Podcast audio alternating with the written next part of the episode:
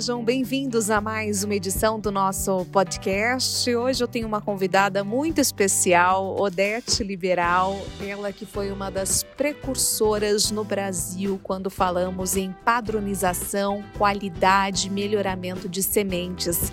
Inclusive, ela foi homenageada no Congresso Brasileiro de Sementes em sua 21ª edição, que neste ano trouxe o tema Semente propulsora do agronegócio. Seja muito bem-vinda, senhora Odete, é um prazer tê-la aqui conosco. A senhora que já está com 95 anos, muito bem vividos e com uma sabedoria que a gente gosta de estar perto e que vê muito pouco por aí. Nos conte um pouco da sua história junto às sementes no Brasil. Olha, foi um começo muito interessante, porque eu fiz concurso para o Ministério da Agricultura quando ainda estava trabalhando como concursada também na Secretaria da Agricultura. E aí fui trabalhar com o pessoal lá de Pelotas que estava iniciando essa valorização da semente de qualidade porque naquela ocasião que isso começou, o grupo era muito pequeno e começou um, fundando um laboratório de análise de semente por uns colegas, e que, eu fui a chefe, e também por nós uh, fazermos cursos no Brasil inteiro, uh, desse, desse assunto da valorização da qualidade genética, germinativa, de pureza e de hum, germinação e de todas as coisas necessárias para uma semente de qualidade. Foi um trabalho assim. Primeiro começamos no Ministério da Agricultura, né? E esse, é esse grupo todo trabalhava no Instituto de Pesquisas em Pelotas, que pertencia ao Ministério da Agricultura e que depois foi acoplado à Embrapa.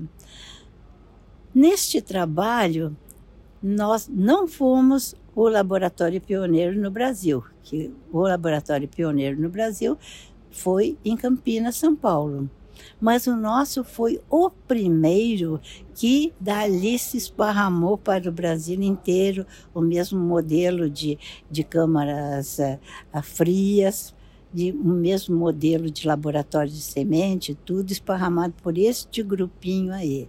Depois fomos acessados por um grupo de americanos do, do Mississippi, nos Estados Unidos, e aos poucos cada um de nós foi, foi fazer pós-graduação. Eu fui uma das primeiras a fazer pós-graduação nisso. E dali, quando eles, os americanos, vieram nos ajudar a impulsionar isso, eles me convidaram também para lecionar, o que aumentou ainda mais essa área. Mas o grande trabalho além desse que começou lá em Pelotas e se expandiu primeiro para Santa Catarina e depois para, para o, para o uh, Paraná, né, com a criação de vários laboratórios, foi o trabalho que se fez junto à mentalidade dos agricultores brasileiros, que não estavam interessados em nenhum progresso, aquela coisa aprendeu com a avô, depois foi com o pai e tudo, e plantavam para colher muito pouco, porque eles não plantavam uma semente certificada, e sim plantavam grãos, mas não distinguiam o valor entre uma coisa e outra. O Ministério da Agricultura começou ah, dando uh, amostras de semente certificada, tanto a, sua pureza genética, como o, o, seu vigor, sua pureza física e seu uh, grau de germinação e umidade, para garantir que o que se plantasse ia ser o que ia germinar. Né? E o que aconteceu? O durante anos o Ministério da Agricultura distribuiu amostra de semente de altíssima qualidade, naquele tempo, tudo coordenado pelo Ministério da Agricultura, né? E não adiantou nada, porque eles comiam as sementes e depois plantavam aquelas que eles tinham em casa, né? Claro, semente muito boa, né? Não tinha pedrinha, não tinha erva daninha, não tinha nada. Estava ótima para fazer uma boa feijoada. Mas o Ministério se deu conta, então passou a cobrar as amostras de sementes eles tinham que ir lá buscar. Ah, estrelaram muito, né? Isso não, é, não se fazia. Né? E aí aconteceu um milagre. Eles começaram a dar valor. Sabe, quando pesa no bolso, todo mundo reclama. Começaram a reclamar que tinham que pagar as sementes, mas foram buscar e se deram conta que plantando aquilo ali germinava tudo. E antes germinava 40%, 50% e ainda tinha as ervas daninhas ali dentro para eles depois separarem. E foi assim que começou. Quer dizer, só valorizaram quando se começou a se cobrar a semente. Depois veio uma luta insana, mas foi com a regulamentação das sementes e mudas, fazer as leis Aí teve uma outra comissão do Ministério da Agricultura que era de sementes e mudas. Então íamos pelo Brasil lá fora fazendo reuniões e tudo para saber como era melhor e a gente fazia reuniões. Eram muitas pessoas sempre reunidas, tanto de universidades como de, né, de institutos de pesquisa e o pessoal do Ministério, né?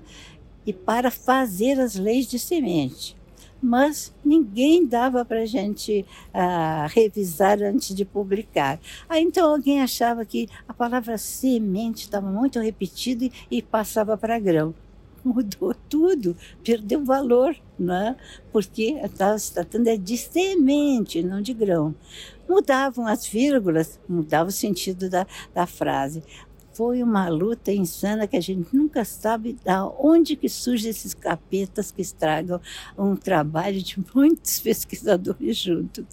Mas, felizmente, o Ministério da Agricultura resolveu formar a Embrapa, que a Embrapa é ligada diretamente ao Ministério da Agricultura. Aí tomou um outro rumo, porque aí tínhamos dinheiro, tinha gente especializada, os primeiros contratados só com, eh, com especialização, depois criou-se então os concursos, né? Mas aí tomou um impulso e agora ninguém para com o Brasil, porque mudou-se o paradigma, pensamos muito diferentes e nós temos uma garotada muito muito interessada em muitas partes que antigamente nem se cogitavam. Eu fiquei maravilhada com esse. Eu acompanho, né? Eu gosto de ver o Globo Rural todos os domingos para ver como é que são as coisas e também estudo vendo as novas possibilidades e o que vem por aí em matéria de ciência e tecnologia. Esperem para vocês ver vai ser maravilhoso. Principalmente quando a gente começar a ter também a, a, o, a energia mais barata, porque nós com a energia mais barata, nós vamos poder fazer muita coisa. E também prestem atenção na possibilidade que nós temos de curar muitas doenças, não só das plantas, mas nós mesmos, com a radiestesia e a radiônica principalmente, porque são duas ciências que já estão contribuindo, embora muita gente não tenha prestado atenção. Mas quando isso acontecer, ninguém segura o Brasil. Obrigada. Bom, muito bom ouvir um pouco dessas transformações que ocorreram ao longo das últimas décadas.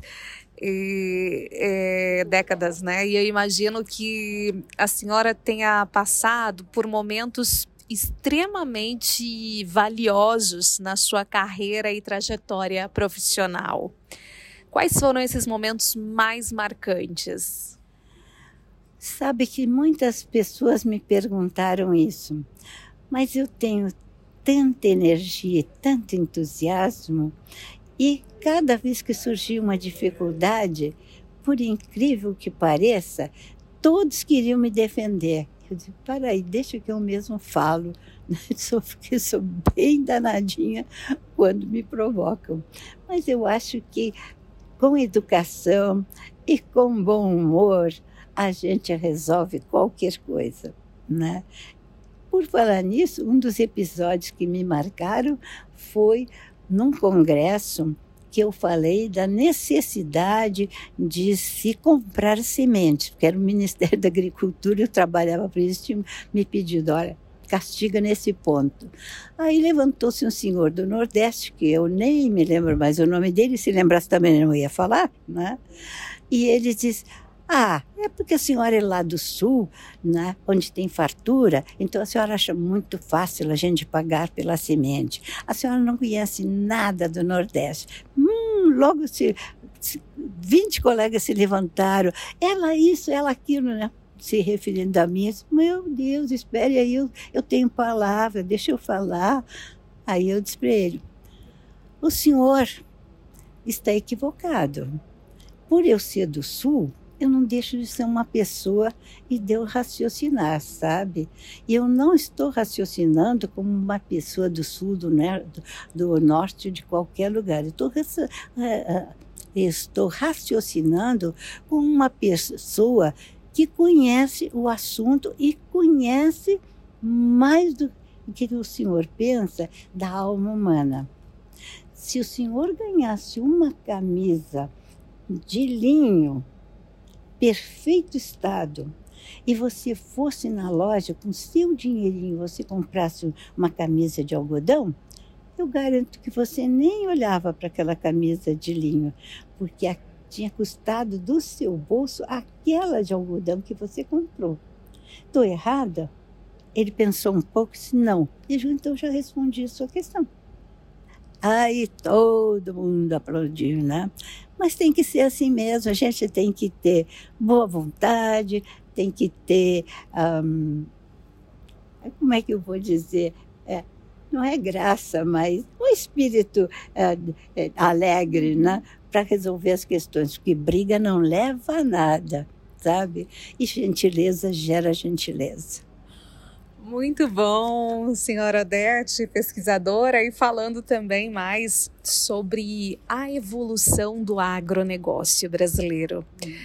A senhora passou por momentos muito significativos da nossa história e hoje a gente vê um reconhecimento em nível mundial sobre o nosso agro, a nossa produção de alimentos. Qual que é a perspectiva com tanta experiência de vida, com tantos anos trabalhados e dedicados ao setor, que a senhora vê para o futuro do agro no nosso país? Olha, só pode ser de coisas boas. E muita coisa boa, como eu já falei, está vindo por aí. Nós só temos que prestar atenção num rumo que está tomando a alimentação mundial já tem muita gente, vai aumentar ainda o número de pessoas vegetarianas e veganas. Então, e também se fala de uma coisa que eu não vou assustar ninguém, né? Mas que vai nos obrigar a mudar para esses sistemas. Então, nós temos também que estar com essa perspectiva em vista, né? Que alguma coisa pode acontecer que alguma parte do nosso agronegócio vai ter que se modificar. Né? Mas o plantio de, eh, de vegetais, esse vai crescer, crescer, crescer, crescer. A parte mais perigosa é justamente dos animais por essa inclinação da modificação da nossa alimentação. Mas os vegetais vão crescer mais e mais ainda. E isso no Brasil nós estamos bem capacitados para não só acompanhar, mas para impulsionar essa parte do agronegócio. E agora, dando um destaque para a pesquisa, para a ciência, é muito importante ver uma sala com mais de mil pessoas com muitos pesquisadores e pesquisadoras também interessadas em se a, é, fazer um aprimoramento em relação a dar passos mais largos para a pesquisa agrícola do Brasil. Eu imagino que isso enche a senhora de orgulho também, né?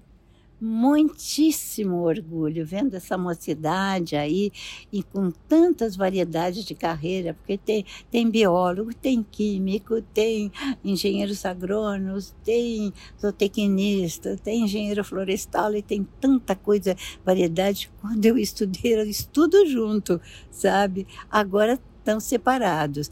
Naturalmente, tem uma especialização maior do que nós tínhamos naquele tempo, né? Mas eu vejo muito entusiasmo, entusiasmo principalmente do setor feminino, né, avançando nesses setores. Eu fico eu fico muito entusiasmada quando vejo mulheres comandando fazendas e agronegócios e essas coisas todas, porque há 70 anos atrás, quando eu me formei, eu fui a única mulher da minha turma, né?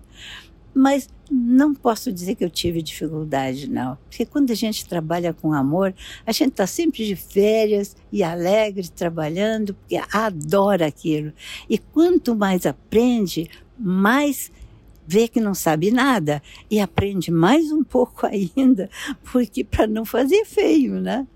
Então é esse jogo é maravilhoso, muito bom para a gente ter um elan na nossa vida, para nos sentir útil e para vivermos uma vida plena. Muitíssimo obrigada, então, para a pesquisadora, senhora Odete Liberal, ela que foi uma das precursoras sobre qualidade, padrão e melhoramento genético das sementes aqui no Brasil e foi a primeira presidente da Associação Brasileira de Tecnologia de Sementes. Está atualmente com 95 anos e nos traz nesse episódio muita e muita sabedoria. Qual é a mensagem que fica para todos que nos ouvem, senhora Odete?